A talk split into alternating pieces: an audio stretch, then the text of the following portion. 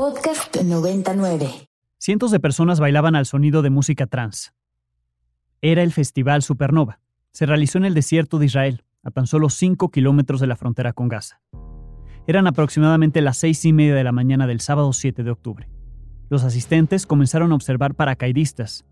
Entraban a Israel desde el horizonte, señal ominosa de lo que estaba por venir.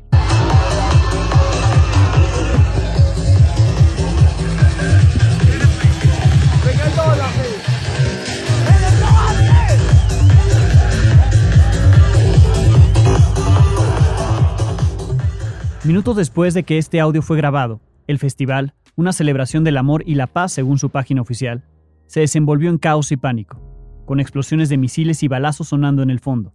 Cientos de civiles corrían por sus vidas, mientras hombres armados del grupo terrorista Hamas los perseguían. Al menos 260 personas murieron ahí, y cientos más fueron tomados como rehenes.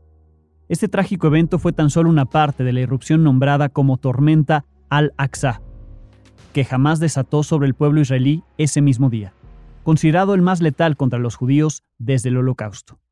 Otros videos captaron la irrupción de miembros de Hamas en kibbutz, comunidades agrícolas en donde viven familias enteras. Los terroristas entraron a las casas, mataron a los habitantes y a otros los tomaron como rehenes. Muy pocos lograron esconderse. Hasta la grabación de este podcast, el gobierno de Israel había confirmado al menos 1.400 muertos y más de 200 capturados la mayoría de ellos civiles. A continuación presentamos un audio atribuido al comandante militar de Hamas, Mohammad Deif, donde asume la responsabilidad de la invasión y da como razones la ocupación israelí de Cisjordania, las recientes redadas en la mezquita Al-Aqsa, en Jerusalén, y la detención de miles de palestinos en prisiones israelíes.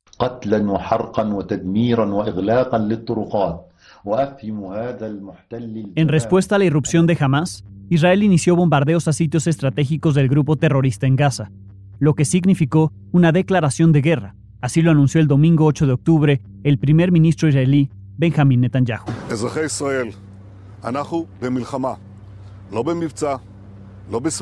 En la primera semana de esta guerra, al menos 2.670 personas de Palestina murieron y 9.600 resultaron heridos en los bombardeos, según el Ministerio de Salud palestino.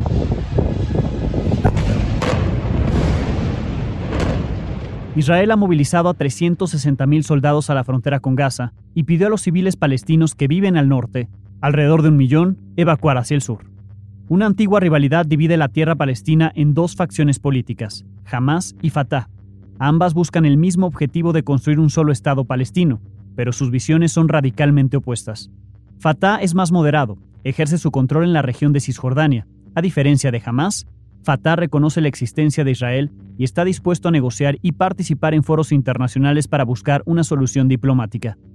Hamas ha forjado alianzas con actores regionales que representan una amenaza para Israel, como Irán, Hezbollah en Líbano y la yihad islámica. Israel tiene el apoyo de Francia, Alemania, Estados Unidos y otros países de Occidente. La escalada de violencia en la región ha provocado el llamado de la comunidad internacional para que se proteja la vida de civiles, bajo la premisa de que hasta en las guerras hay reglas, cuestionando las afectaciones hacia la población palestina por los recientes ataques de Israel. Porque queremos ser factor para la búsqueda de una solución. Cuidado, Israel está tratando a legitimar su ocupación. Están un poco fuera de lugar parte de lo que dijo porque estuvo diciendo que no quiere que México no quiere tomar partes. El gobierno de México ha querido mantenerse neutral en este conflicto, a pesar de que en un primer comunicado condenó los actos terroristas y expresó el respeto al derecho a defenderse. López Obrador lo matizó en sus declaraciones. Nosotros no queremos tomar partido, porque queremos ser factor para la búsqueda de una solución pacífica. Con esta postura, el presidente mexicano se negó a calificar a Hamas como una organización terrorista, lo que le valió el reclamo de la embajadora de Israel en México, Einat Kranz. Mañana, en la mañanera del presidente, con, todo respeto al presidente, eh, nos parecen que están un poco fuera de lugar parte de lo que dijo, porque está diciendo que estuvo diciendo que no quiere que México no quiere tomar partes, que, México no quiere tomar un lado y, lo que yo digo es que no tomar lado en este, en este caso es apoyar al terrorismo. El gobierno oficial palestino tampoco ha querido referirse a Hamas como una organización terrorista, y por el contrario, sus embajadores en el mundo cuestionaron la actuación previa y posterior de Israel. Así lo describió Mohamed Saadat, embajador de Palestina en México. Israel actúa como si fuera por encima de la ley. La ley internacional las, las resoluciones de las eh, Naciones Unidas no, les no le interesa a Israel. Y lamentablemente algunos países le, da, le dan a Israel luz verde para seguir. Cuidado, Israel está tratando a legitimar su ocupación y legitimar su violación al derecho internacional y a las resoluciones de las Naciones Unidas para llevar a cabo una guerra de exterminio contra nuestro pueblo. Bienvenidos a Data y Cuenta, soy Alejandro Domínguez y como cada semana, hoy tenemos una nueva explicación de lo que es noticia. En esta ocasión me acompaña la estudiante de Storytelling, Reportaje y Microperiodismo de la Universidad Iberoamericana, Esther Cherem. Esther, bienvenida. Hola Alex, muchas gracias. Cuéntanos con quién platicaste para entender lo que está ocurriendo allá en Israel, parte del conflicto actual de esta guerra desatada por la irrupción del grupo terrorista Hamas la respuesta que ha dado Israel, pero también el contexto, qué pasaba antes de lo que ocurrió ese sábado 7 de octubre. Claro que sí, yo platiqué con Tariq Serawi, es internacionalista y académico de la Ibero. Tariq nos da una breve introducción al tema, dándonos a entender por qué este conflicto sucede en este día en específico. Lo atribuye a temas tanto históricos y religiosos de la organización terrorista que es Hamas.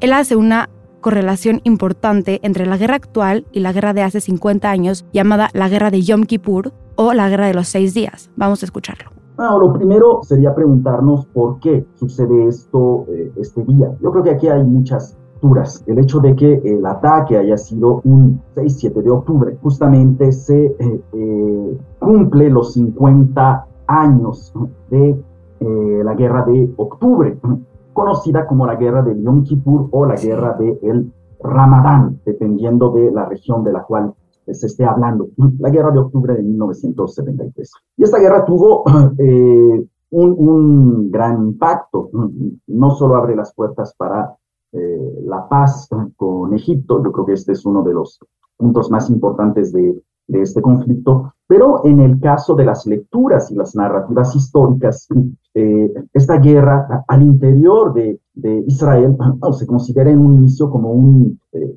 como un fracaso por el ataque sorpresivo que hace Egipto y Siria. Y me parece que también ahí hay un mensaje eh, muy parecido que intenta dar en un inicio jamás, un ataque sorpresa, un ataque que burla todos los sistemas de seguridad.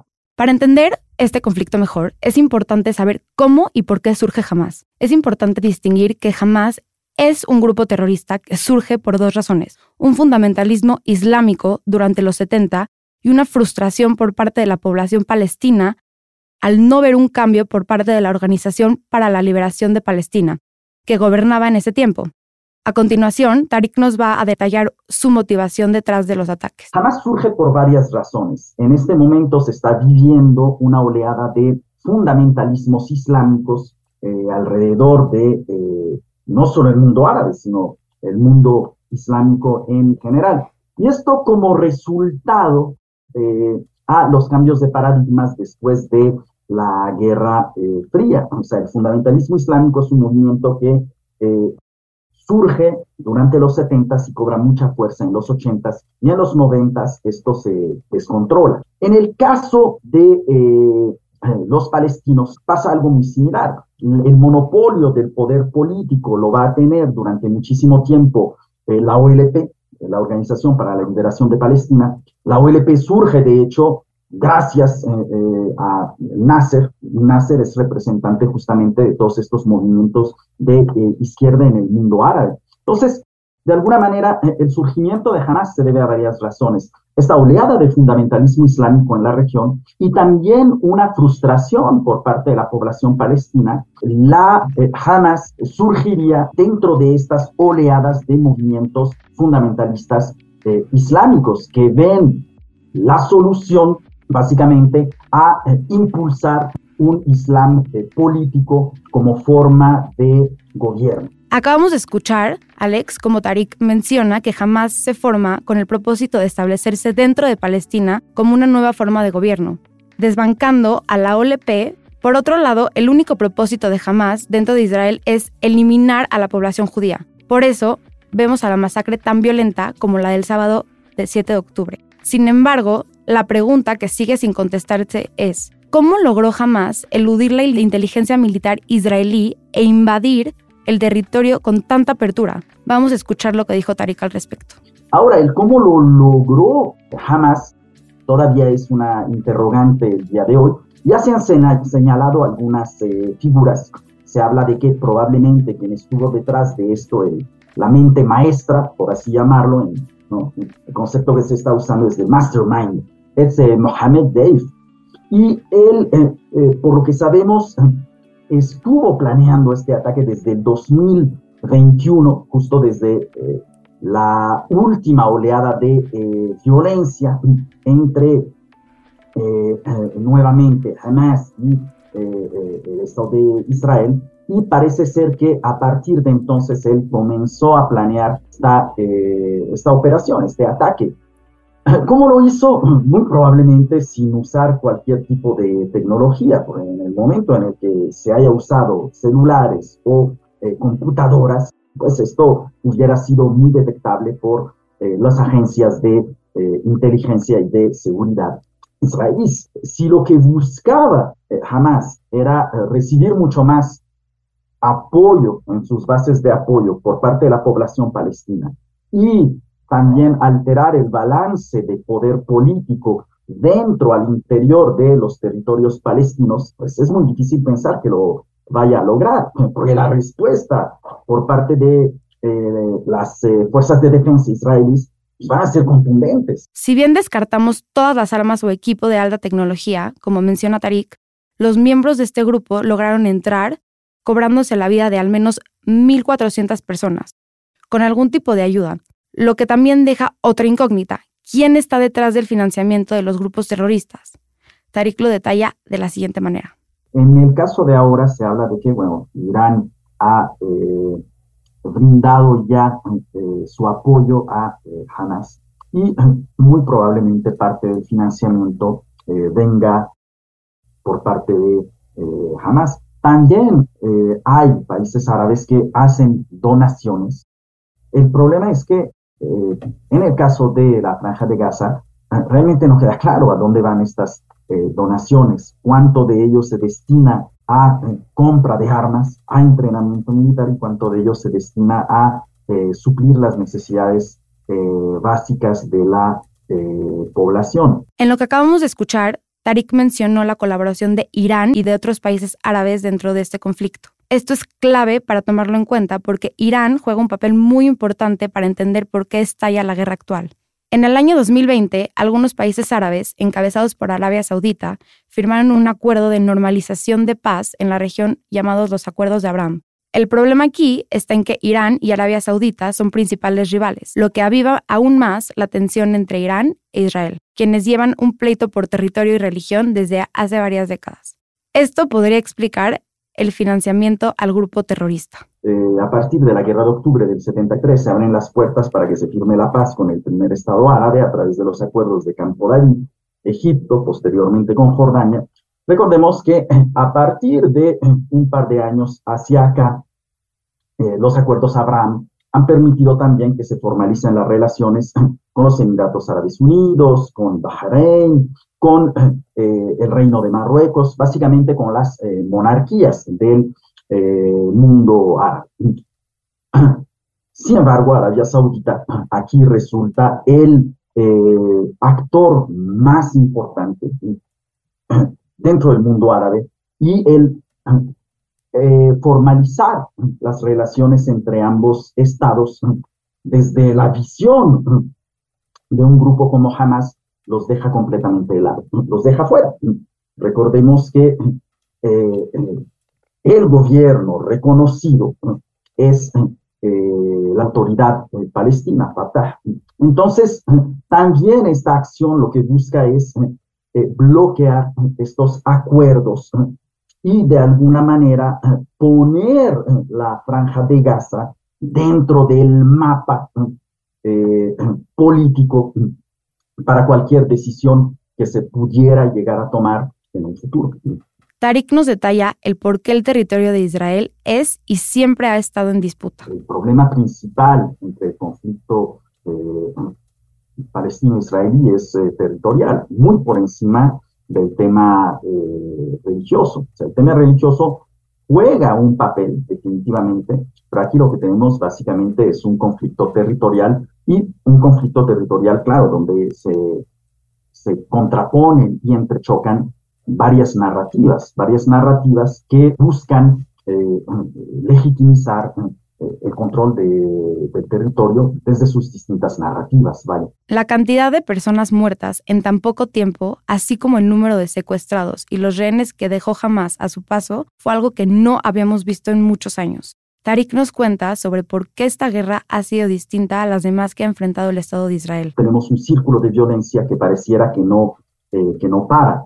Hoy para mí la mayor preocupación, repito, son los civiles, ya que hay un ataque en contra de civiles eh, dentro de Israel, eh, pero un ataque a gran escala. Yo creo que este sería la importancia en cuanto a el simbolismo que ha tenido este ataque terrorista, obviamente, que se ha dado dentro de territorio israelí.